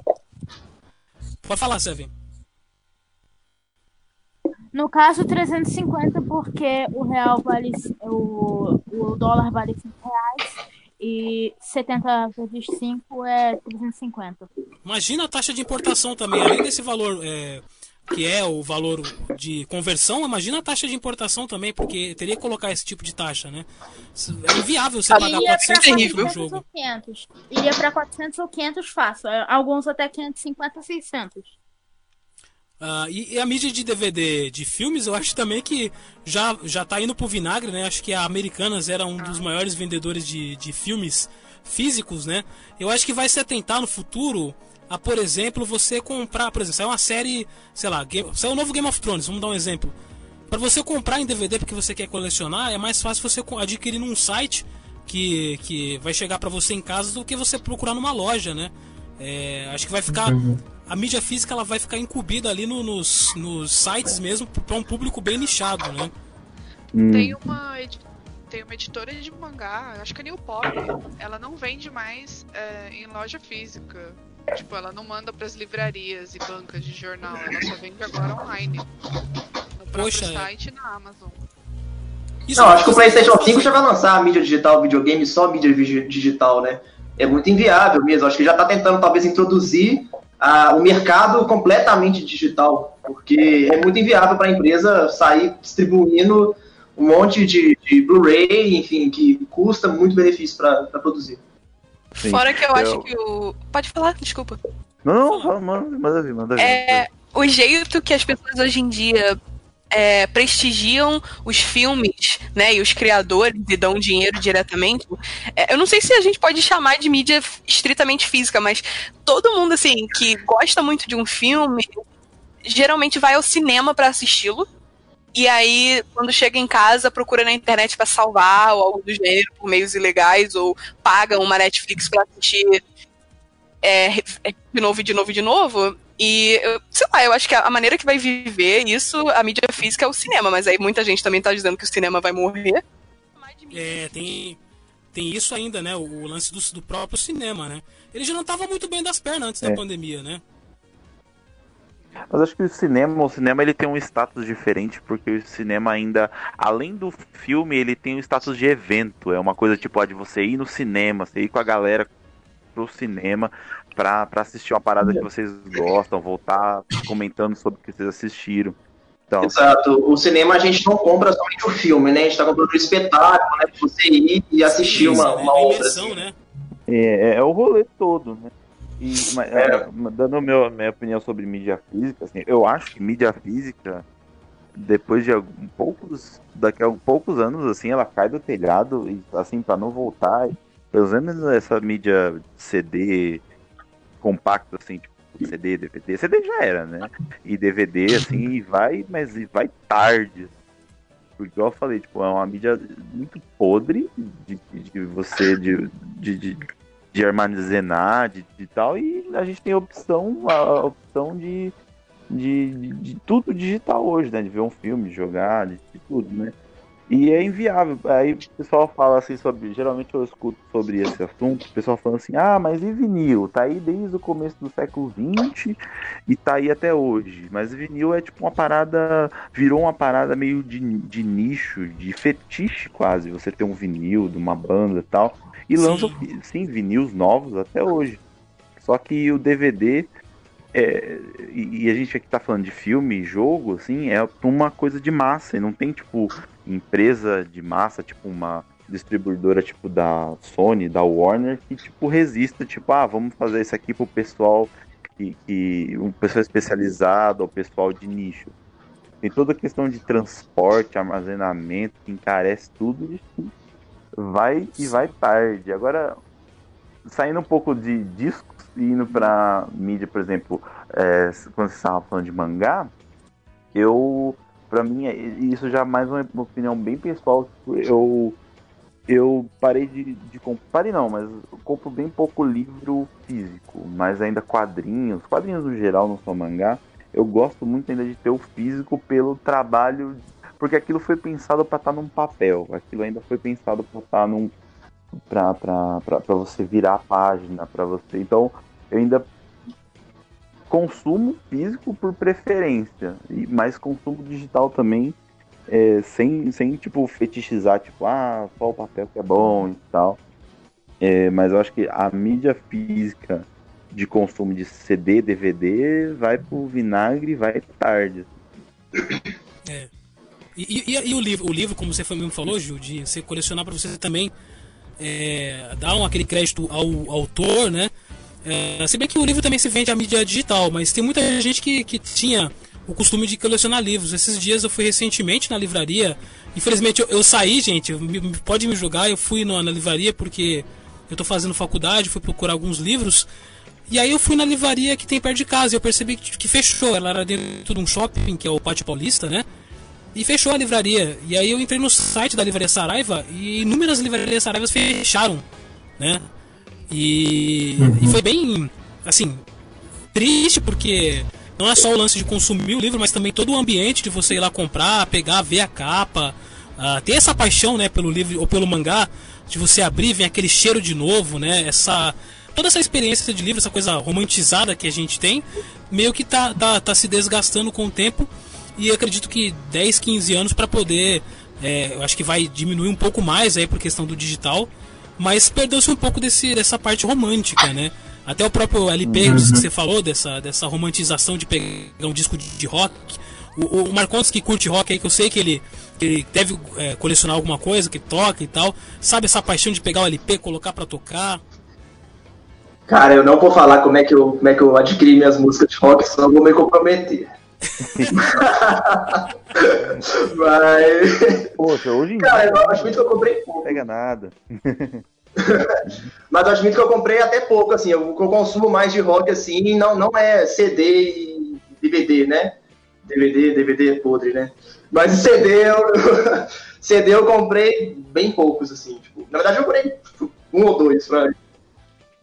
Bom, galera, é isso. Vamos agora então às nossas considerações finais. Ah, aquele momento do Jô Soares. Ah, o programa estava muito divertido, foi muito bacana compartilhar esse tempo aqui com vocês. Quero começar então com as meninas, falar um pouco lá do, do podcast novamente do Proibido Otakus. Vocês têm alguma algum período de, de se o episódio é semanalmente, se tem uma um dia específico para a produção do episódio de vocês? É, pode falar. Oh, meu Deus. tá. É, então, os nossos episódios são quinzenais. Então a gente lança o episódio ontem. Daqui a duas semanas a gente vai ter um episódio novo. E normalmente a gente grava um ou dois episódios de uma vez. Então a gente já tem uma agendinha programada, mas a gente aceita a sugestão dos ouvintes, tanto que a gente já tem duas sugestões anotadas e a gente vai tentar encaixar na pauta, ver os animes né, que sugeriram e encaixar os episódios na pauta. Gugu, Basicamente, a cada, a cada dois sábados ele sai. cada dois sábados, né? tipo, é, quinzenal, né? Isso. Gugu tá aí? Se for Gugu falar tá- sobre anime feio, me chama, porque eu adoro anime feio. Eu adoro anime feio. Cite, cite exemplos, Sugestão é, aí. o Eizouken, quem mais, Gil? Pô, Pô, Ping Pong, eu tô assistindo Ping Pong e, eu- é, e é lindo de feio. O Gustavo que queria assistir esse. Pera, é o Ping Pong Funimation, anime chinês, né? Isso. Cara, eu É. assisti, é, literalmente, ele é, ele é ótimo de feio, ele é, ele é, ele é, ele é maravilhoso. Sim, é porque ele tem umas qualidades muito boas, mas enfim, não vou me alongar, mas tem. Não, sempre. É, Tem o feio, também, né, anota Gil? Tinchan é nessa pegada também, né? É, pode ser, pode ser. Ele é 10 pouco anos que tá feio. no ar aí. Outra categoria. O Tinchan. Gugu, Gugu também. é, lá, lá do podcast Proibido Otakus. É, é, também tá lá semana, quinzenalmente, né? E então, É, então sábado é isso. sim, sábado não. Sábado sim, sábado não, né? É. E eu gostei do podcast de vocês. Fica a dica, vai lá, ouça o podcast Proibido Otakus. Eu acho que uma coisa legal no podcast de vocês é que vocês têm um- uma, uma interação, assim, uma interatividade entre vocês que eu acho legal isso num podcast, que é mais ou menos quando a pessoa se conhece, assim, você fala, putz, que legal essa jogada de cintura, porque meio que vocês trocam uma ideia de igual para igual ali, não fica aquela coisa robótica, né? E eu acho bem bacana. É Proibido Otakus, então vai pro episódio 5, né? Se eu não me engano. Lançou ontem. É, lançou. Lançou ontem, né? Então fica aí a dica pra você, Proibido Otakus. E queria falar também com o Felipe Marcondes, produtor lá do, do audiodrama Paladinos da Justiça, que tá pra sair. Muito bom o audiodrama. Certo, Felipe? Isso aí. É, Primeiro, eu quero fazer uma adenda aqui. Eu quero agradecer minha prima. Ela, ela falou, ela, ela mandou um recado, eu esqueci de agradecer ela. Valeu, Kaká, tamo junto. então, eu tô produzindo, né? Sou produtor multimídia, tô produzindo uma série de audiodrama chamada Herói de Pandora. A primeira aventura chama O Paladino da Justiça. É, E para quem quiser acompanhar, né? Quem tiver interesse, é uma série de RPG, tá? Importante falar, ela é baseada em RPG, para quem gosta aí, principalmente de Dungeons and Dragons, D&D, né? E outros RPGs de mesa. Ela é baseada nessas histórias, fantasia medieval, né? elfos, dragões, princesas, né? Essas coisas. E para quem quiser acompanhar mais, melhores informações dessa série, vocês podem estar me seguindo. É, podem seguir meu Instagram, Heróis de Pandora. E. Ou o meu Instagram mesmo, Felipe Marcondes, underline, pode estar me seguindo lá também. Eu vou estar postando mais informações. E em breve, né, vamos estar disponibilizando aí para todo mundo poder ouvir esse audiodrama. E, e qual queria qual- eu queria saber quais são as redes sociais do Proibido Otakus, que eu esqueci de passar aqui. É. No, no Facebook é arroba. Pode falar, pode falar. Melhor Ah, vocês a falarem. gente tá no Instagram e no Twitter como arroba proibidotacos. Tem também os nossos Instagrams e Twitters pessoais. O meu é EasyPini da, no Instagram e no Twitter. Eu, de vez em quando eu converso lá no Twitter com o pessoal. E se quiserem também mandar e-mail pra gente, proibidotacos.gmail.com. Juliana, se quiser divulgar suas redes sociais. É, a gente tem ah, os nossos pessoais, né? Assim, a gente não posta sempre. Por exemplo, aquela análise de anime que é, tipo, muito na hora que você tá assistindo e você fala, meu Deus, eu preciso contar para alguém que isso está Nossa. acontecendo. A gente não usa muito o próprio Proibido Otakus, a gente usa os nossos pessoais. É, a gente, você encontra a Pini em arroba EasyPini no Twitter e no Instagram também. Você me encontra como Juliana Bessa no Instagram e no Twitter é Bessa X Bessa, que nem Hunter X Hunter.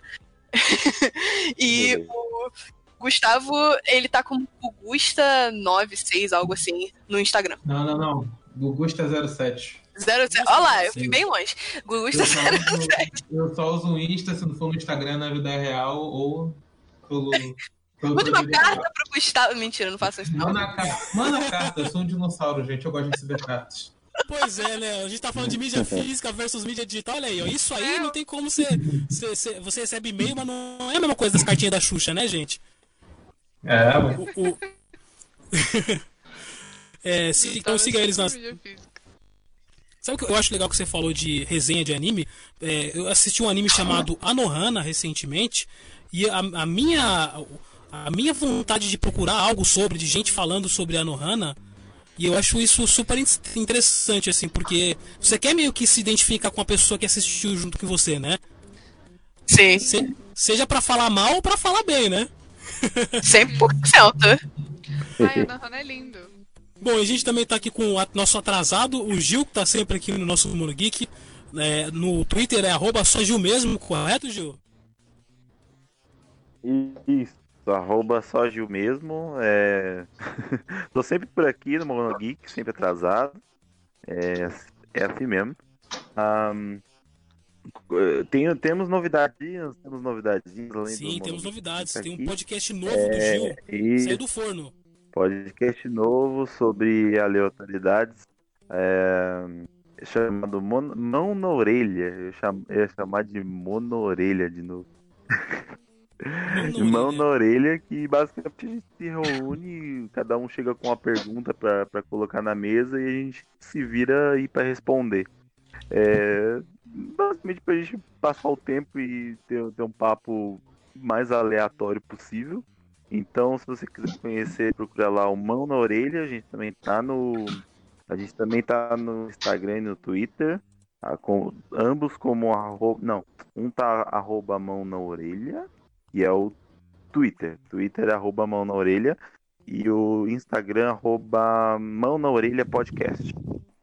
Aí, e esse programa é legal porque você pode fazer qualquer pergunta sobre qualquer coisa e a resposta não precisa fazer é, contexto aí com a pergunta. Pode ser qualquer resposta que você achar viável para a pergunta. O mais absurdo possível, né? Então é, é Mão na Orelha Podcast. Por que, que chama mão na orelha? Por- Isso. você lembra do passo ou repassa? Não, eu só tô lembrando disso. Eu falei, é por isso? Mão na orelha. Exatamente isso. Ah, que legal. O cara dá a pergunta e mão na orelha. E aí todo, qualquer um pode responder de qualquer forma. Isso que, isso que é o bacana, esse papo livre aí. é, sem você, nossa, eu preciso achar a resposta de. Não. Responde o que vier na tua cabeça e o que você achar certo, é, sem precisar fazer coerência nenhuma, né? Nós temos aqui também pra. É, o que vale é Pode só falar. desculpa pra ter o papo, né, basicamente. Estamos aqui também com o Seven, que sempre está aqui conosco no Mono Geek. E ele tem o programa dele de quarta-feira aqui na Rádio Blast. Correto, Seven? Pessoal, muito obrigado por acompanharem esse programa. Ah, sim, eu tenho programa quarta-feira, às 21h30. Eu faço notícias sobre o mundo otaku e sobre o mundo dos esportes, que são as minhas duas especialidades. E eu também coloco músicas relaxantes, músicas autorais nesse programa. Só tem que melhorar um pouquinho o microfone, viu, Seven? Tá meio, tá meio caindo ultimamente. Mas o programa dele é bem bacana, gente. É um programa só com músicas é, mais leves. Sempre coloca uma musiquinha leve, assim, um, um jazz, alguma coisinha assim, uma música é, eletrônica bem levinha. E sempre trazendo notícia de esporte também e de animes, né? Eu acho bem bacana o programa dele aqui. Quarta-feira, nove e meia da noite. Tem aí o LeBlanc Confé, o nome do programa. Tem rede social, Seven? Arroba unarancia7, que é basicamente uma laranja em italiano, porque nessa época eu, eu era viciado em Jojo. Aí, aí, tá vendo? Ó, mais um viciado em Jojo. Galera, muito obrigado, vocês foram muito bons. Aqui, ó, pra vocês, ó, vou mandar pra vocês aqui. Valeu. Muito obrigado, Proibido Otakus. Lembrando, a- as portas estão abertas pra vocês, tá? Sempre que vocês puderem, se quiserem também tá aqui pra falar de anime, a gente convida, a gente manda com, se não der, pelo menos ouve pra dar essa força. As portas do Mono Geek estão abertas pra você e para o Felipe Marcondes. Muito obrigado, viu, Felipe? Ó, valeu demais, cara. Tô voltando aí. Quando você falar aí do. do- do- Quando sair o trailer, eu vou voltar então, cara. Quando você sair o trailer, você pode Já tô vir aceitando o aqui, a gente convite. A gente vai anunciar pra você o trailer aqui e vamos falar. Vamos falar exclusivamente da, da, da obra O Paladino da Justiça aqui no, no, na Rádio Blast pra você, tá bom, Felipe? Show de bola, cara. Então, bom. E queria agradecer o Gil e o Seven, que estão, são praticamente parte do nosso programa. Eu, eu não seria nada se não fosse vocês dois aqui para me ajudar. Muito obrigado mais uma vez pela presença de vocês, Gil e Seven. Nós, mesmo entrando pela janela, com a porta aberta, estamos aí. Então é isso, galera. Esse foi, essa foi mais uma edição do Monogeek FM para vocês. Eu volto amanhã com o Monogeek News, nosso noticiário de segunda a sexta-feira às 10 horas da manhã. Siga a gente nas redes sociais, Monogeek2 no Twitter, Monogeek Podcast no Facebook. E é isso, galera. Um, um forte e um magnífico abraço. Wanderson Padilha aqui. Valeu, falou e até semana que vem. Tchau, tchau. Tchau, tchau, galera. Tchau. Valeu, tchau. Obrigada.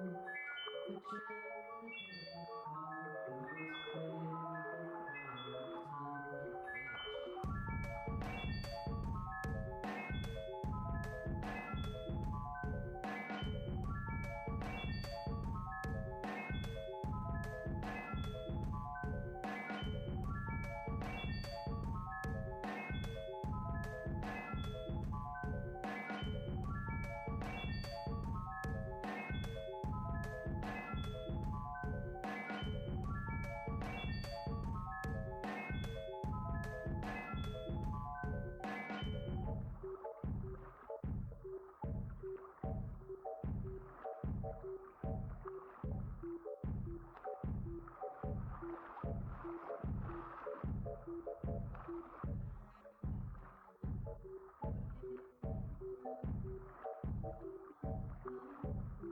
you.